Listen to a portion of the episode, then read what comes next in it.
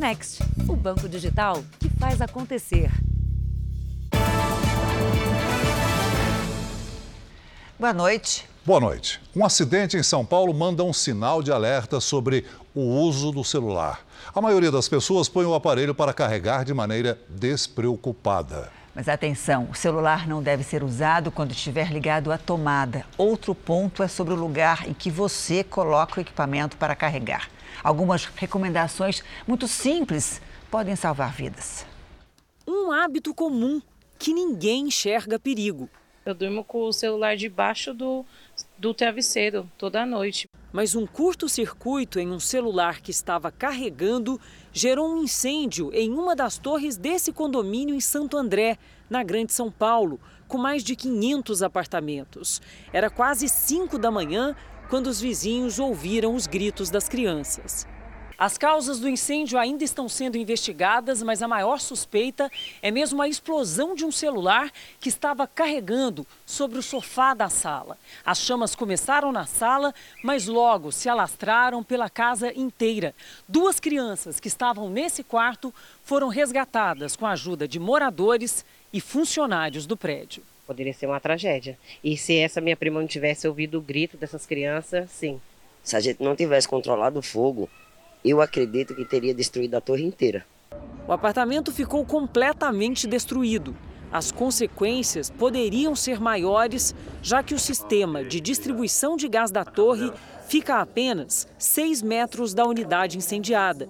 Casos como esses não são raros. Em Santa Catarina e no Rio de Janeiro, acidentes já deixaram pessoas feridas por causa de explosões quando o celular está carregando. Quando eu acordei, que meu neto me acordou, o fogo estava pegando na tomada e o carregador estava junto. Em Goiás foi ainda mais grave. Uma criança e uma adolescente morreram ao levarem choque na hora de usar o telefone enquanto ele estava na tomada.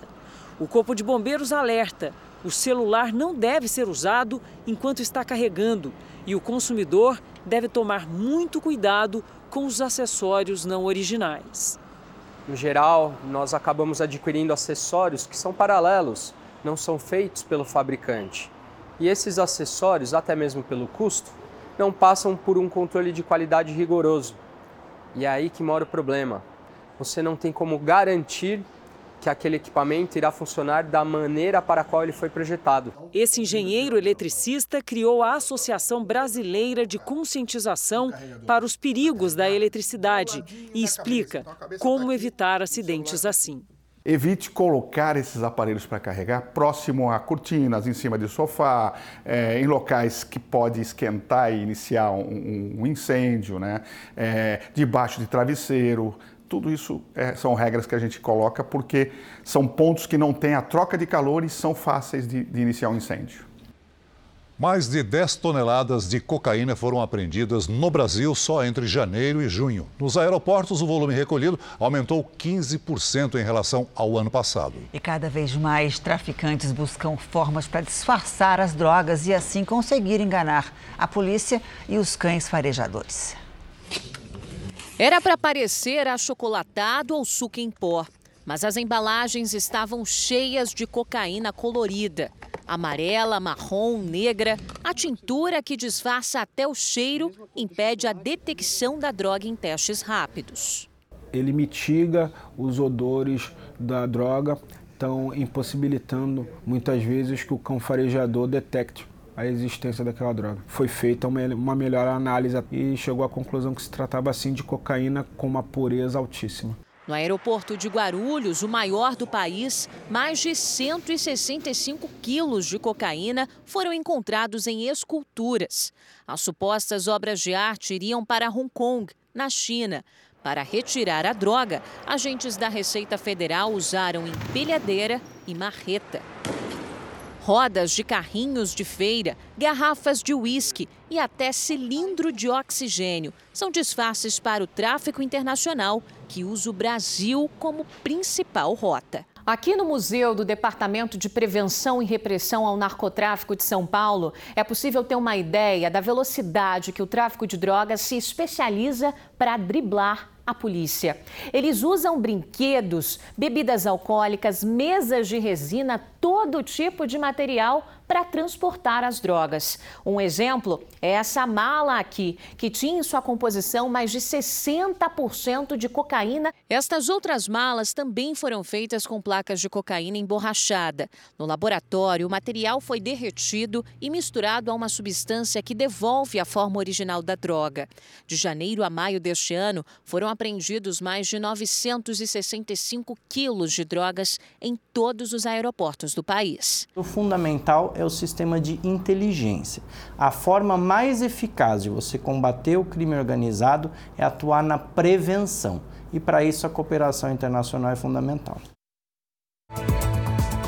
Veja agora outros destaques do dia. Governo vai antecipar data de pagamento de benefícios sociais. Convenção confirma a candidatura de Ciro Gomes ao Palácio do Planalto. Polícia apreende fortuna em casa de suspeito de fraude. Ministério Público denuncia assassino de tesoureiro. E os golpistas que usam imagens de pessoas reais e criam personagens falsos na internet.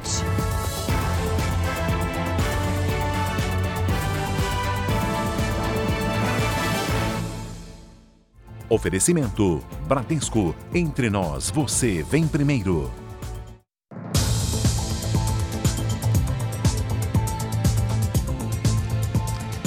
A polícia do Rio de Janeiro tenta descobrir o que aconteceu com o jovem que morreu depois de sair de um carro de aplicativo. Ele foi encontrado com marcas de atropelamento. O olhar perdido busca uma explicação. A gente quer entender o que está acontecendo e, e, até agora a gente não sabe como é que vai ficar. Sidney é pai de Diego Magalhães Pereira, de 27 anos. Ele morreu depois de ser encontrado com ferimentos na cabeça e marcas de atropelamento. O jovem havia acabado de desembarcar de um carro de aplicativo. Diego estava com um grupo de amigos numa região próxima à praia quando decidiu encontrar outros colegas. O trajeto era de cerca de 40 minutos, mas ele digitou o endereço errado e foi parar em outro lugar. Sete minutos depois de encerrar a corrida, os bombeiros foram chamados para socorrer Diego. A família esteve no local, uma rua escura e sem asfalto, e conversou com o vigia que encontrou o jovem. Ele falou que ouviu um barulho, aí esperou mais ou menos um, dois minutos e saiu. Aí quando ele saiu, ele encontrou o meu filho lá. O motorista que fez a corrida saiu do aplicativo, mas teria confirmado que deixou o rapaz no endereço combinado. Ele falou que o Diego não queria pagar a corrida e no aplicativo se encontra pago a corrida. A empresa responsável pelo aplicativo informou que não identificou anormalidades na corrida citada na reportagem. Disse ainda que está à disposição para colaborar com a investigação. Nós não conseguimos contato com o motorista. Um casal suspeito de ter desviado dinheiro de um idoso foi indiciado no Rio Grande do Sul. O homem foi premiado com mais de 10 milhões de reais na Mega Sena há quatro anos. Hoje vive praticamente sem dinheiro. O homem fez duas apostas nessa casa lotérica de Viamão, na região metropolitana de Porto Alegre, e ganhou 10 milhões e 200 mil reais. Milionário, milionário, mas eu não, não, nunca pensava que ia cair né, na decadência tão rápida assim. O pedreiro de 71 anos vive hoje sem dinheiro. Nesta terça-feira, a Polícia Civil indiciou Samuel Fraga, o sócio e amigo da família, e a companheira dele por desviar dinheiro do ex-milionário. Eles vão responder por apropriação indébita, estelionato, falsificação de documento e lavagem de dinheiro. De acordo com a investigação, o ponto de partida para o desvio de dinheiro foi a compra de uma funerária. Fredolino teria investido 300 mil reais no negócio, mas o contrato firmado com o sócio não tinha valor legal. Achando que estava fazendo um bom negócio e investindo o dinheiro do prêmio, o pedreiro ainda liberou senhas e cartões bancários para o amigo houve aquisição de, de, de, propriedades, aquisição de estabelecimentos comerciais, foram realizados negócios, celebrados contratos, todos baseados nessa confiança, mas sem o conhecimento ou anuência uh, desta vítima. O valor supostamente desviado ainda está sendo apurado. A equipe da Record entrou em contato com a defesa dos acusados, mas não teve retorno. Já está nas mãos da Justiça do Rio de Janeiro o caso do anestesista Giovanni Quintela Bezerra. O médico é acusado de ter abusado sexualmente de uma paciente sedada durante uma cesariana. A investigação revelou que o anestesista aplicou medicamentos na vítima sete vezes no intervalo de 43 minutos. Segundo a polícia, o abuso durou nove minutos e teria começado logo depois do marido da paciente deixar a sala. A perícia não encontrou vestígios na gase recolhida pelas enfermeiras porque o material não foi preservado corretamente. A gase foi usada pelo médico para limpar a paciente depois do crime. O Ministério Público já havia se antecipado e também denunciado o anestesista. Como a justiça acatou o pedido, Giovanni Quintela agora é réu. Ele segue preso e ainda não tem uma defesa constituída. A defesa do procurador que agrediu uma colega de trabalho no interior de São Paulo há um mês alegou à justiça que ele sofre de problemas psiquiátricos. A Fernanda Burger tem as informações ao vivo. Boa noite, Fernanda.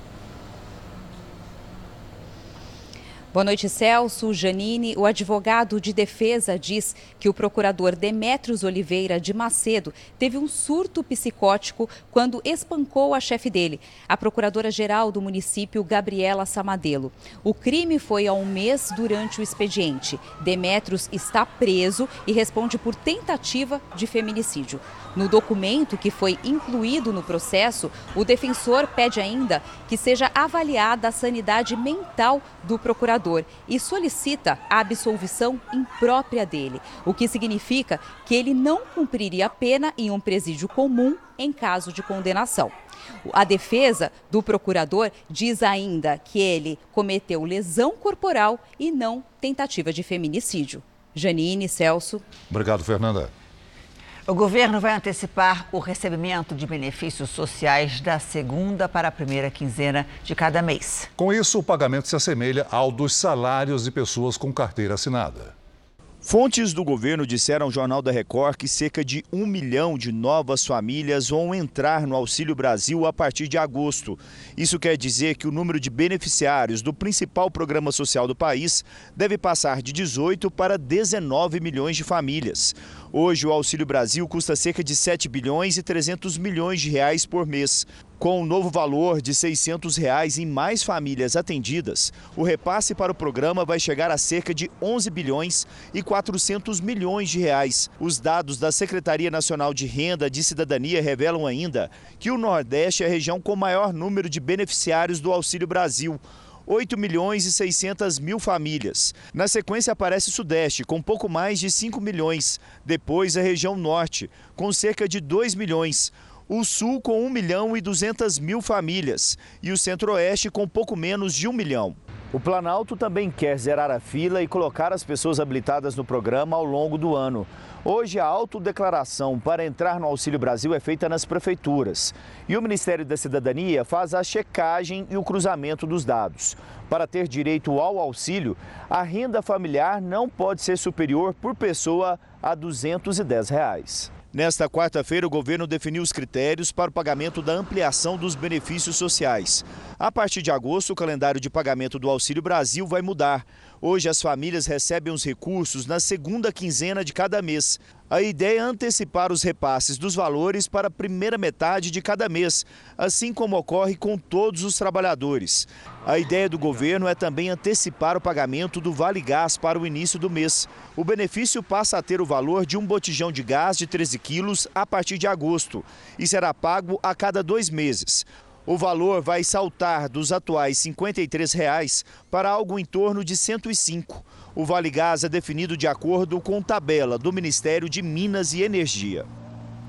O ex-governador do Ceará e ex-ministro Ciro Gomes é o primeiro nome confirmado para a disputa pela presidência da República. A candidatura de Ciro Gomes foi oficializada na convenção do PDT nesta quarta-feira em Brasília.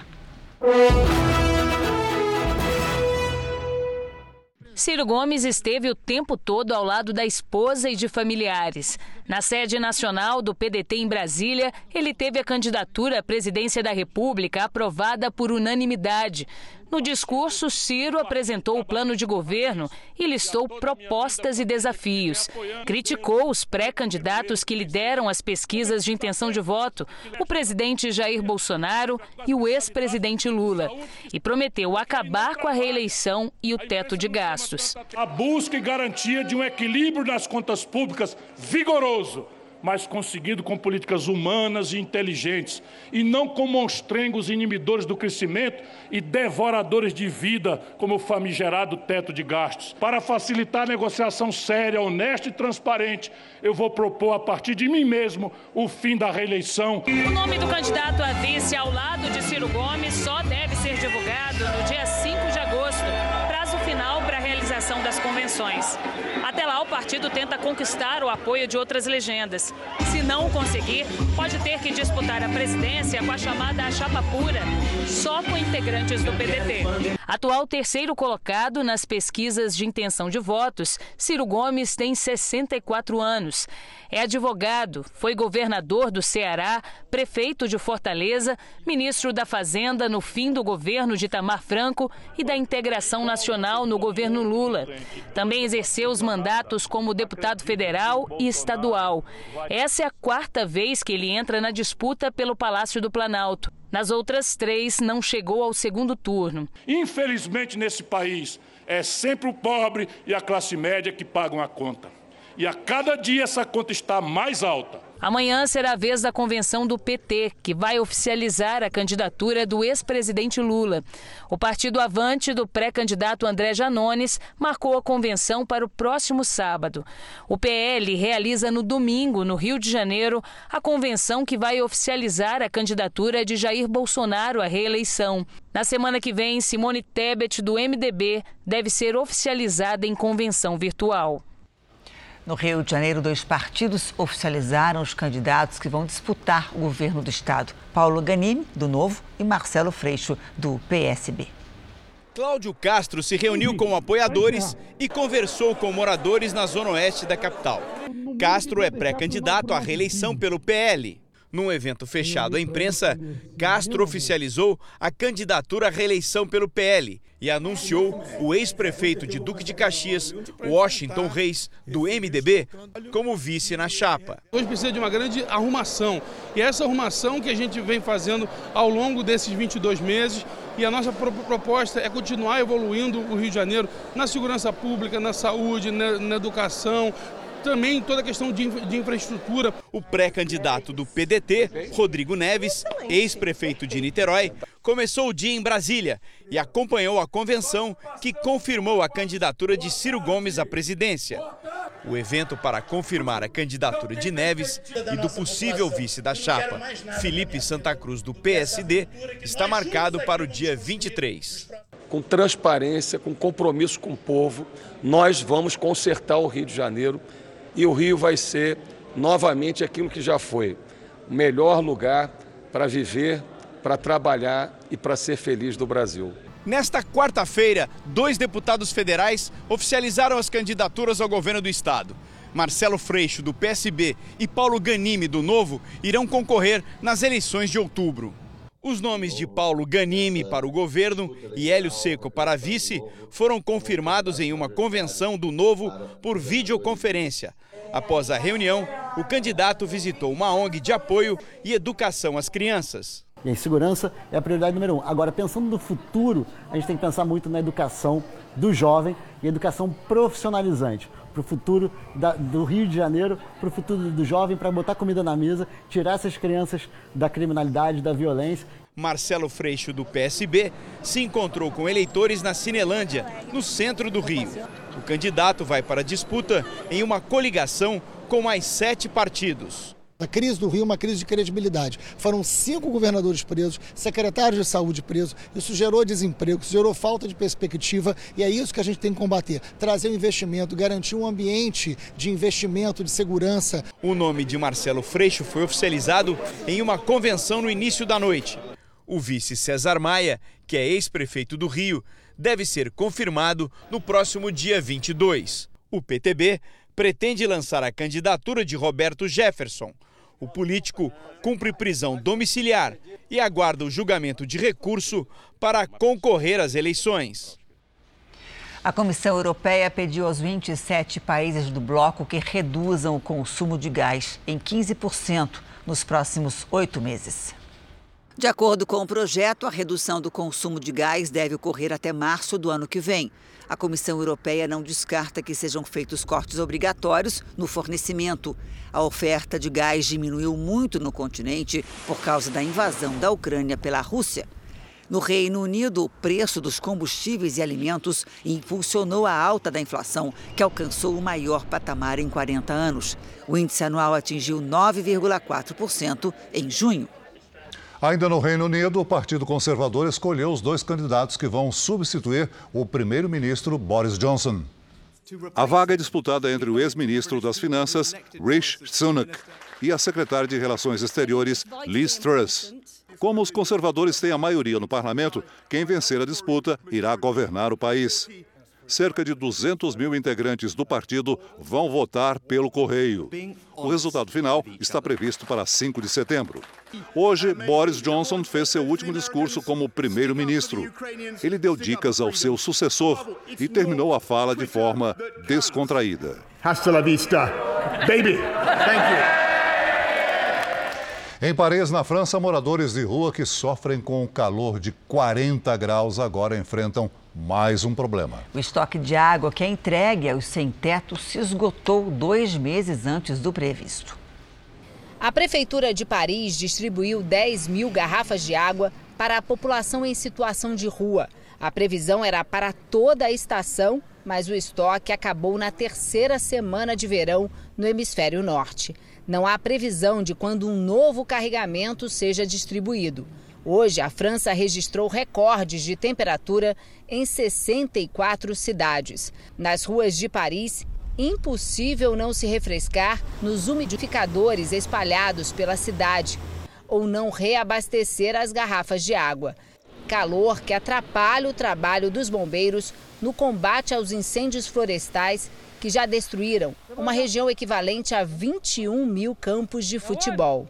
Na Grécia, 600 moradores foram retirados de casa por causa de um incêndio nos arredores de Atenas.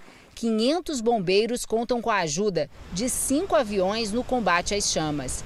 A água utilizada leva uma mistura que retarda a propagação do fogo, o que dá mais tempo aos agentes em solo para controlar as chamas.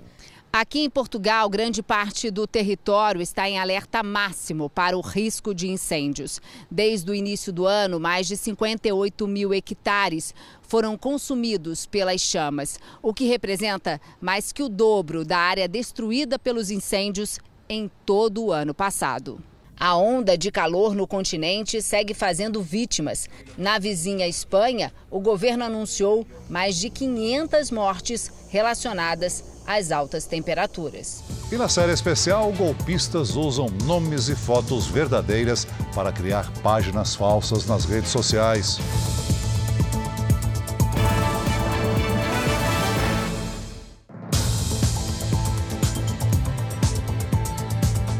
A ministra Rosa Weber, do Supremo Tribunal Federal, será a relatora de um novo pedido de investigação contra o presidente Bolsonaro. Desta vez por questionar o sistema eleitoral durante uma reunião com embaixadores.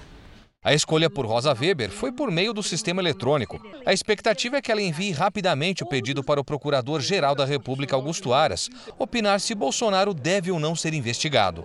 Na ação enviada ao Supremo, parlamentares de oposição alegam que o presidente usou o cargo durante reunião com embaixadores para abalar a ordem democrática e teria cometido abuso de poder político e econômico, crime contra o Estado democrático, além de propaganda eleitoral antecipada. Rosa Weber decidiu não acompanhar o recesso do judiciário e, segundo fontes próximas, já começou a analisar o caso. A ministra assumirá a presidência do Supremo Tribunal Federal em setembro, no meio da campanha eleitoral. Ministros com os quais eu conversei avaliaram que Aras está pressionado a seguir com as investigações, depois de receber uma carta com dezenas de assinaturas de procuradores da República pedindo apurações das falas de Bolsonaro. Hoje, o advogado-geral da União, Bruno Bianco, se reuniu de forma reservada com o presidente do TSE, Edson Fachin, para uma visita institucional. Ontem, a Embaixada dos Estados Unidos no Brasil se manifestou e afirmou que confia na força das instituições democráticas brasileiras e que as nossas eleições servem como modelo para o mundo. Hoje, o porta-voz do Departamento de Estado americano, Ned Price, reforçou que o sistema eleitoral brasileiro já se mostrou confiável ao longo dos anos. O Palácio do Planalto não comentou a manifestação. Uma multidão saiu às ruas de Buenos Aires, na Argentina, para pedir um salário básico universal. Seria um pagamento mensal a todos, sem que o cidadão tenha que cumprir requisitos. Os manifestantes também pediram aumento salarial para os aposentados e melhores benefícios sociais, em meio a uma inflação anual que ultrapassa 60%. Segundo o governo, o salário básico universal não seria viável nesse momento por conta dos custos. O país tenta negociar uma dívida com o Fundo Monetário Internacional equivalente a 240 milhões de reais. Agora vamos à previsão do tempo. A temperatura caiu no centro-sul do Brasil. Em São Paulo, a queda foi de 8 graus de ontem para hoje. Oi, Lidiane, boa noite para você. E esse calor fora de época vai voltar? Vai sim, já já, viu, Janine? Boa noite para você, Celso, para quem nos acompanha. E já nas próximas horas a temperatura começa a subir. Essa pausa no calor é culpa de uma frente fria que está no oceano. Nesta quinta, o ar quente seco no interior do Brasil ganha força e a temperatura sobe. Lidiane, essa variação de temperatura parece um choque térmico, né? Faz mal para a saúde, inclusive. Haja saúde, né, Janine? Exatamente isso. Além do choque térmico, a umidade do ar fica muito baixa e a quantidade de poluentes e o risco de queimadas aumentam muito. Daí a importância da hidratação, principalmente para as crianças e idosos, os mais afetados por essa variação. No sul, uma nova frente fria tenta avançar, mas sem força ela consegue no máximo provocar pancadas de chuva isoladas no Rio Grande do Sul. Nas áreas claras do mapa, tempo firme. No litoral do Nordeste, aí sim a chuva aperta um pouco. Em Porto Alegre, máxima de 23 graus. No Rio de Janeiro e em Salvador, faz até 28. 35 é a máxima em Cuiabá e em Rio Branco, até 33. Volta a esquentar na capital paulista e não há previsão de chuva pelo menos até o fim da semana. Nesta quinta, máxima de 26 graus. O primeiro tempo delivery de hoje é para Rosalina de Naviraí, Mato Grosso do Sul. Vamos para lá, Celso. Oi, Rosalina. Seguinte, a população de Naviraí segue com calor fora de época e de pelo menos 30 graus nos próximos dias. Tome bastante água e use protetor solar. E o Wesley está de olho na previsão para Botucatu, no interior de São Paulo. Olha lá, de olho já no fim de semana, hein? Vai. É. Wesley, tempo seco, com bastante sol e calor em Botucatu. Nesta quinta, máxima de 28 graus. Fim de semana ainda mais quente, olha só, com máxima de 30. Participe do Tempo Delivery pelas redes sociais. Mande a sua mensagem com a hashtag você no JR. Janine, Celso. Obrigada, amanhã, Lídia. Lídia. Até amanhã. A seguir, todos os dias, 145 mulheres são vítimas de abuso sexual no Brasil. E na série especial, como golpistas conseguem falsificar páginas na internet para enganar as vítimas.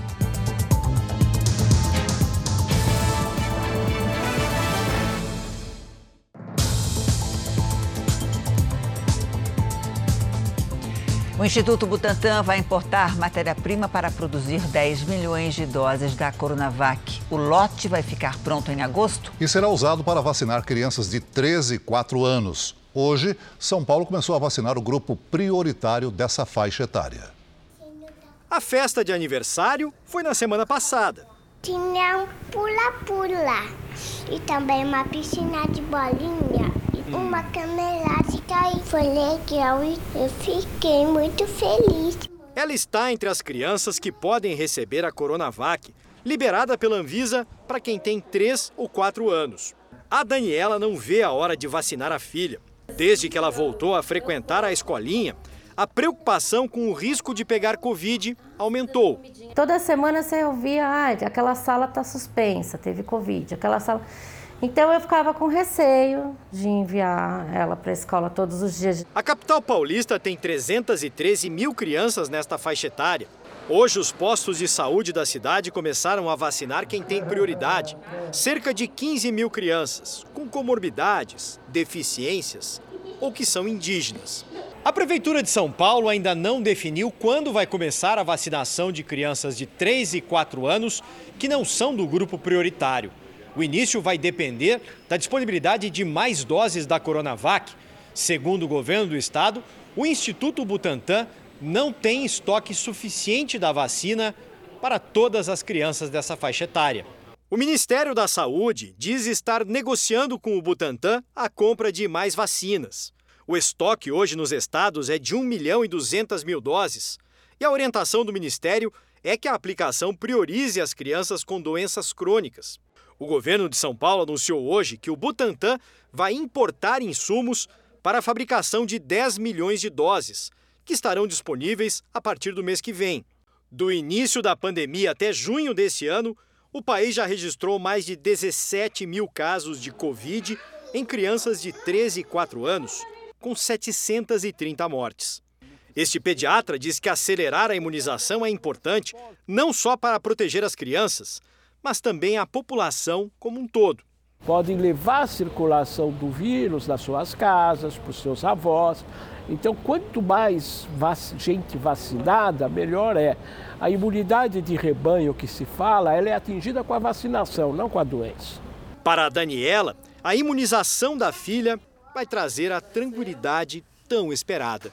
A gente vai poder ficar mais tranquilo dela estar tá interagindo com outras crianças, indo para a escola todos os dias, né? Sem ter essa preocupação de que ela pegue essa doença e não tem essa imunização, né? Um avião fez um pouso de emergência no aeroporto de Confins, em Minas Gerais. Houve uma falha no trem de pouso. Mariette levou um susto daqueles. A estudante gravou o vídeo dentro do avião que decolou de Confins, em Belo Horizonte, e foi obrigado a voar em círculos por cerca de uma hora e meia antes de voltar à pista. O piloto anunciou que não tinha recuado as rodas do, do avião e que por esse motivo nós não seguiríamos mais viagem a Guarambi. O avião da Azul decolou de Confins a 1h17 da tarde, com destino à Bahia, mas o problema no trem de pouso impediu a viagem.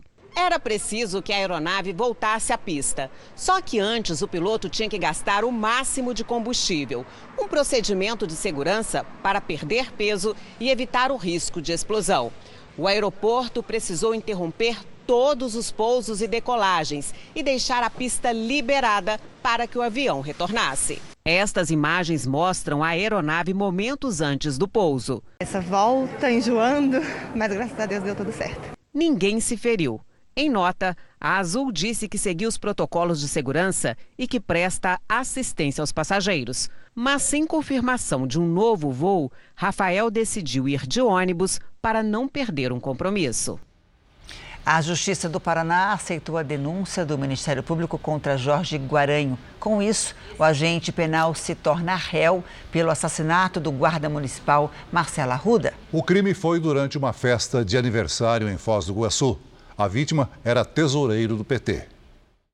Para os promotores, o assassinato de Marcelo Arruda aconteceu depois de uma discussão política com Jorge Guaranho, mas não foi um crime político. A Constituição não define o que é crime político e a lei infraconstitucional brasileira também não define o que é crime político. O Ministério Público denunciou o policial Jorge Guaranho por homicídio duplamente qualificado quando há duas situações em que o crime se torna mais grave. Os promotores entenderam que houve motivo torpe, ou seja, fútil, e perigo comum, quando várias pessoas podem ser atingidas. Nós entendemos que, em razão dessa, dessa discussão, em razão dessa motivação político-partidária, dessa divergência, desavença no campo é, político-ideológico, isso é, tornaria ou qualificaria a conduta do Guaranho como um, um ato praticado por motivo fútil. Jorge Guaranho continua internado no Hospital Costa Cavalcante, em Foz do Iguaçu, mas ele já saiu da UTI e está no momento num quarto de enfermaria. O estado de saúde dele é estável e ele não corre risco de morrer. Ele se encontra preso preventivamente, ainda que hospitalizado. Existe uma guarda da polícia lá. Tão logo ele tem a condição de retorno, de, enfim, receba alta, ele vai ser encaminhado ao cárcere. Se condenado, a pena de Jorge Guaranho pode ultrapassar os 20 anos de cadeia.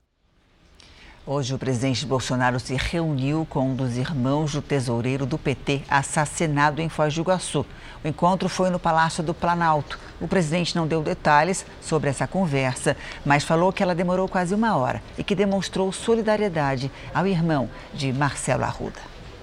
A Polícia Federal prendeu um empresário suspeito de envolvimento em fraudes em contratos com a Codevasf. A empresa estatal é responsável por obras e serviços nas regiões Norte, Nordeste e Centro-Oeste do Brasil. 16 mandados de busca e um de prisão foram cumpridos por agentes federais em quatro cidades do estado do Maranhão e na capital São Luís. Foram apreendidos dois carros de luxo ainda sem placas, avaliados em mais de 800 mil reais. Além de cartões de crédito, moto aquáticas, joias, bolsas e relógios de grife. Os policiais encontraram uma mala com mais de 1 milhão e 300 mil reais. De acordo com a Polícia Federal, a quadrilha lucrava com as fraudes em contratos com a Codevasf, a Companhia de Desenvolvimento dos Vales do São Francisco e do Parnaíba. Os suspeitos já haviam sido investigados pela Polícia Civil em 2015 por desvio de recursos públicos. Segundo as investigações, foram criadas empresas de fachada para simular concorrência nas licitações. O empresário detido, Eduardo Costa Barros, também conhecido como Imperador, seria o sócio oculto da empresa Construservice, que ganhou vários contratos. Só em emendas parlamentares, foram destinados quase 3 bilhões e meio de reais à Codevasf entre 2018 e 2021. Em nota, a Codevasf afirmou que colabora com as autoridades e que submeterá à avaliação de sua auditoria interna todos os contratos firmados com a Construservice. Tentamos contato com o empresário detido Eduardo Costa Barros e também com a empresa Construservice, mas não tivemos retorno. No Rio de Janeiro, cerca de 50 ônibus foram incendiados. Os veículos estavam estacionados na garagem da empresa em Duque de Caxias, na Baixada Fluminense. Bombas de combustíveis foram atingidas e houve explosões. Os bombeiros conseguiram conter as chamas. Ninguém ficou ferido. A polícia investiga se o incêndio foi criminoso ou acidental. O prejuízo estimado pela empresa é de mais de 40 milhões de reais. Foi preso hoje um suspeito de ter assassinado um jovem no drive-thru de uma lanchonete em Cascavel, no Paraná. Adnei Rota, de 44 anos, foi detido em Céu Azul, oeste do estado. Ele cumpria a prisão domiciliar com uma tornozeleira eletrônica, mas, segundo o delegado, descumpriu medidas cautelares. O empresário é suspeito de matar Gabriel Gomes, de 26 anos, por causa de uma discussão na fila de um drive-thru. Ele diz que não começou a briga e que tudo começou de maneira inesperada. A polícia do Distrito Federal investiga a morte do diretor de controles internos e integridade da Caixa Econômica. Sérgio Ricardo Faustino Batista foi encontrado morto na parte externa da sede do banco em Brasília. Em nota, a Caixa lamentou a morte e informou que colabora com as investigações. Os Estados Unidos anunciaram novas medidas para reduzir o impacto das mudanças climáticas. Mas, ao contrário do esperado, o plano divulgado é considerado modesto. A expectativa dos democratas e ambientalistas era de que o presidente declarasse emergência nacional sobre o clima, o que não aconteceu. Biden assinou a liberação do equivalente a 12 bilhões e meio de reais para financiar um pacote de infraestrutura e prometeu medidas mais práticas nas próximas semanas. Os Estados Unidos e a Europa enfrentam ondas de calor acima do esperado para o primeiro mês do verão, o que levou Biden a afirmar que a situação climática é um código vermelho para a humanidade. Ainda nos Estados Unidos, a popularidade de Joe Biden caiu, se igualou ao menor nível desde que assumiu o governo em janeiro do ano passado. Segundo uma pesquisa da Reuters, Ipsos, apenas 36% dos americanos aprovam o democrata. O número já tinha sido registrado outras duas vezes. A aprovação é prejudicada principalmente pelo avanço da inflação, que em junho chegou ao nível mais alto em 40 anos. O estudo apontou também que 59% da população desaprovam o trabalho feito por Biden. A Agência Espacial dos Estados Unidos divulgou hoje a data da próxima missão para a Lua. A nave não tripulada Artemis deve decolar em 29 de agosto. O voo espacial é o primeiro de uma série de testes para que o homem volte a pisar na Lua pela primeira vez depois de 50 anos. Se tudo der certo, a viagem tripulada será em 2024. Um número assustador. 145 mulheres são estupradas todos os dias do país. E o caminho para a punição é a denúncia. Especialistas dizem que o aumento das prisões só ocorre porque cada vez mais as mulheres não se calam diante desses abusos. O homem que aparece nestas imagens seguindo uma jovem de 20 anos está sendo procurado pela polícia. Segundo parentes da moça, ele estava armado e a ameaçava o tempo todo ameaçando matar se ela gritar, ameaçando atirar se ela correr o tempo inteiro. A jovem foi levada para os fundos de um hotel num bairro nobre de Salvador e estuprada. Nessa outra imagem, também divulgada pela Polícia Civil, o mesmo homem aparece no centro de Salvador. Ele é suspeito de praticar outro estupro nos barris, na região central da capital baiana. Um levantamento feito pelo Anuário Brasileiro de Segurança Pública mostra que todos os dias 145 mulheres sofrem violência sexual no Brasil, mas muitas dessas vítimas, por uma mistura de medo, culpa e vergonha, acabam não denunciando o agressor. Foi o que aconteceu com esta jovem estuprada depois de sair de uma festa no interior de São Paulo há quatro anos. Ela resistiu ao ataque, mas acabou dominada. Ele me prendeu de uma forma que eu não tinha mais o que fazer só gritar. Eu tive medo por acreditar que não viraria nada. E eu também demorei para cair a minha ficha de que eu tinha sido vítima de uma violência sexual. Além das consequências físicas, a jovem teve problemas psicológicos sérios que ainda não desapareceram. Em um mês após a violência, eu tive o diagnóstico de depressão, o diagnóstico de uma anorexia, é, estresse pós-traumático, que eu, inclusive, trato até hoje a anorexia, trato até hoje a depressão. Esta delegada afirma que não se pode recriminar uma vítima de violência sexual que deixa de procurar a polícia. Mas ela ressalta que as denúncias são um dos motivos que levaram a prisões de estupradores a aumentar 60% nos cinco primeiros meses deste ano, em comparação com o mesmo período de 2019. É necessário denunciar anonimamente, ligando para a polícia militar, vendo um crime acontecer, é necessária a denúncia. Muitas vezes ela vai estar tá fazendo com que esse agressor seja preso, outras vítimas não existam, e isso também pode fazer bem para ela, no sentido de entender que, apesar de algo terrível ter acontecido com ela, ela pode fazer um bem para outras mulheres. O lado perigoso da internet. Muitas vezes o que parece ser não é. Tudo pode ser clonado, transformado. Fotos e vídeos que expõem os internautas somados à tecnologia avançada permitem a ação de golpistas em busca de dinheiro. Esse é o assunto de hoje da nossa série especial.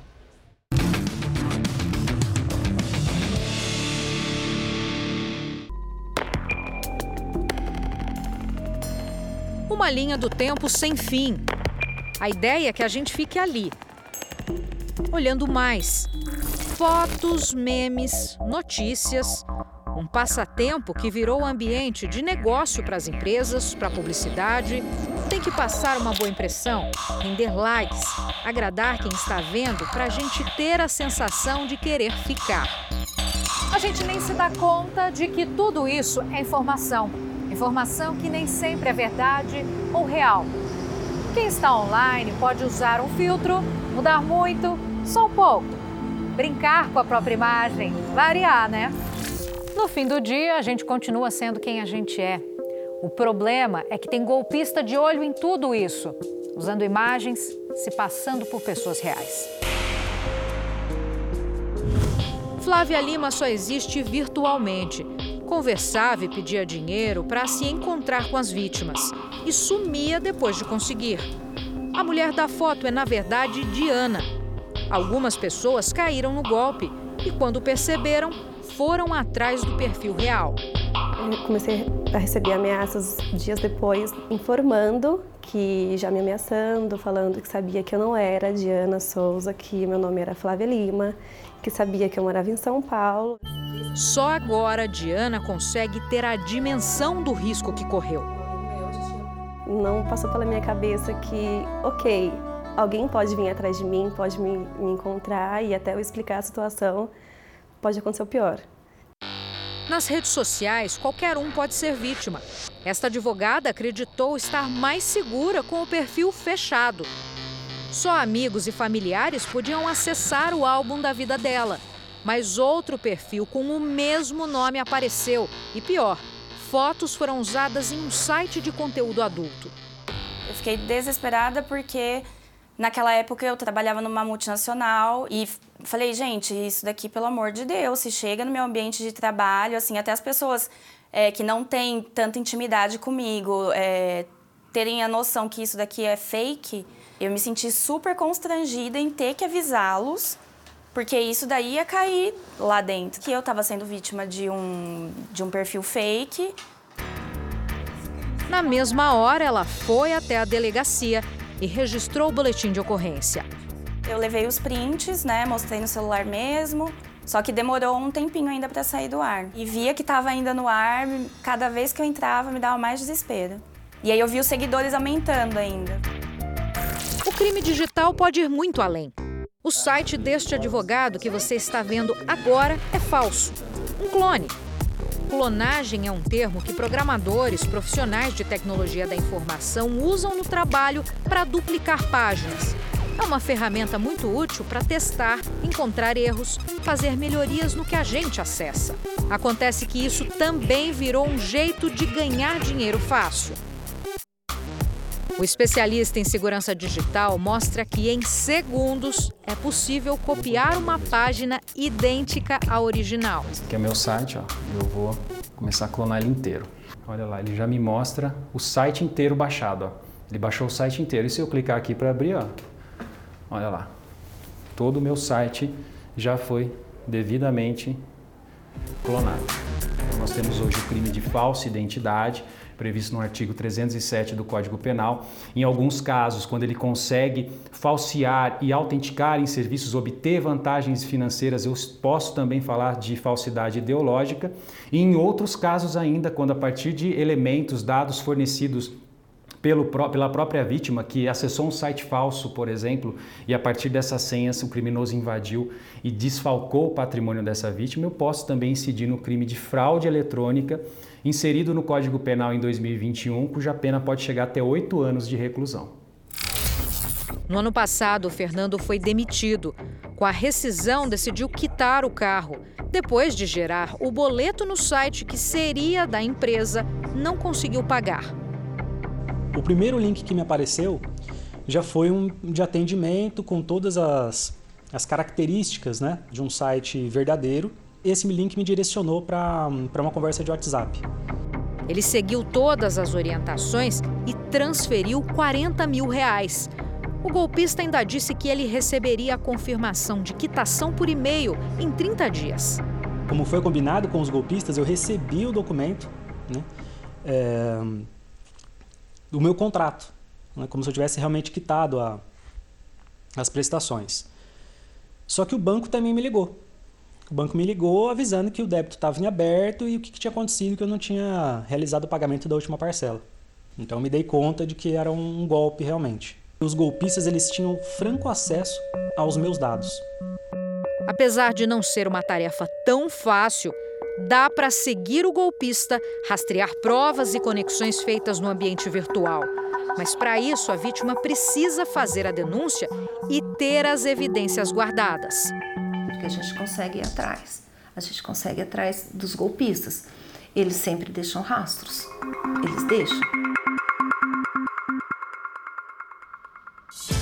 O Jornal da Record termina aqui. A edição de hoje na íntegra e também a nossa versão em podcast estão no Play Plus e em todas as nossas plataformas digitais. À meia-noite e meia tem mais Jornal da Record. Fica agora com a série Todas as Garotas em Mim. Logo em seguida tem Amor Sem Igual.